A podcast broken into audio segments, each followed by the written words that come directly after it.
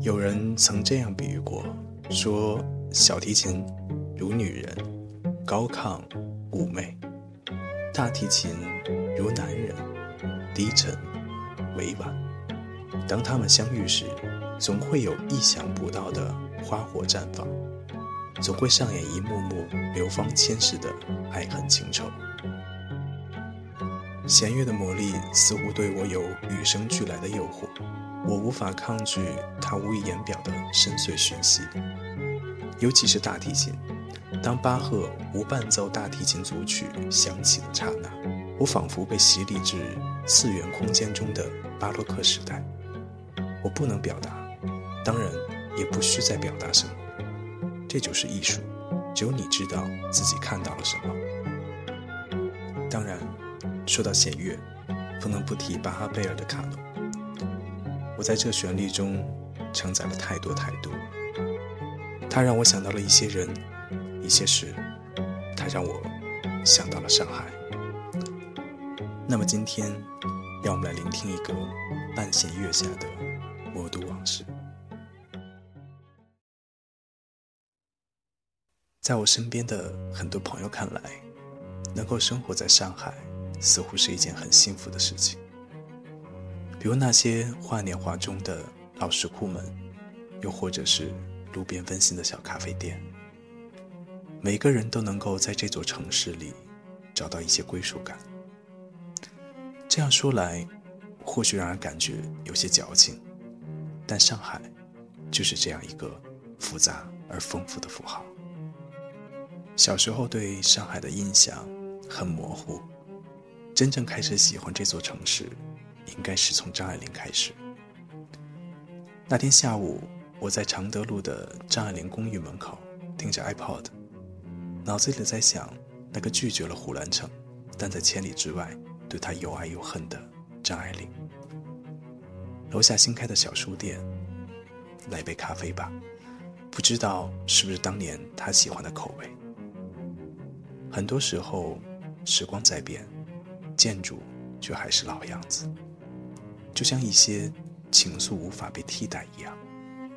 想一想，我待在这个城市快有十年的时间了，不长不短。八年前的某一天，我在网络上遇到了二十五岁单身的苏，成都人，独自在上海工作多年，感情淡薄，平日话语不多，典型的天蝎座，建筑设计出身。我从没想过自己会遇见这样一个人。那段和全分开后的漫长时间里，我在武汉苟且生活，遇见一些人，也伤害一些人，像个任性的孩子一样，在情感的世界里随波逐流。上海对我而言，真是一个陌生又陌生的城市。我对苏一无所知，但如同所有爱情电影一般，我期待着。美好的开始。当我站在太原路嘉善路路口的罗森便利店门口时，我有过某一瞬间的恍惚，给自己买了一瓶纯净水，戴着耳机，慢慢的喝了下去。我记得那时候还在听无印良品的歌，等待苏下班之后来找我。十分钟后，我看着地图走到了苏的公司，一个小洋房。在夕阳的上海黄昏里，有成群的鸽子飞过头顶。因为是夕阳时分，鸽子一半在光影的飞翔着，直到消失在我的眼前。遇见一个比自己年纪大的人，总会忍不住假装成熟。那种成熟，现在看起来有些幼稚。成熟真的不是装出来的。我是阿三现在。位于华山路近常熟路的蔡元培故居里。七年前，我曾经一度幻想以写字为生。虽然书里都说字简清寒，虽然我过得并不富足，但我从来没想过改变。于是，几年后，我做了杂志的编辑。有时候，大家都喜欢看那些编造出来的一个又一个似曾美好的故事。用来安慰寂寞、悲伤的人。只是我知道，从心底里，我是期待把我的痛楚带给你的。那些痛，如同生长在骨头里，无法剔除的刺一般。但我清楚，疼不过心，难过不敌天命。没想到，在上海的第一天，是我陪苏加班至深夜。他用微波炉热了煎饺给我吃，喝的是当时我觉得奇贵无比的味全每日 C 果汁。吃完饭后，我一个人在公司的院子里默默抽烟听歌。有时候，我挺怀念那个时候的自己。怀念彼此之间那份安静的默契，就像夜凉如水一样，令人轻盈的安静。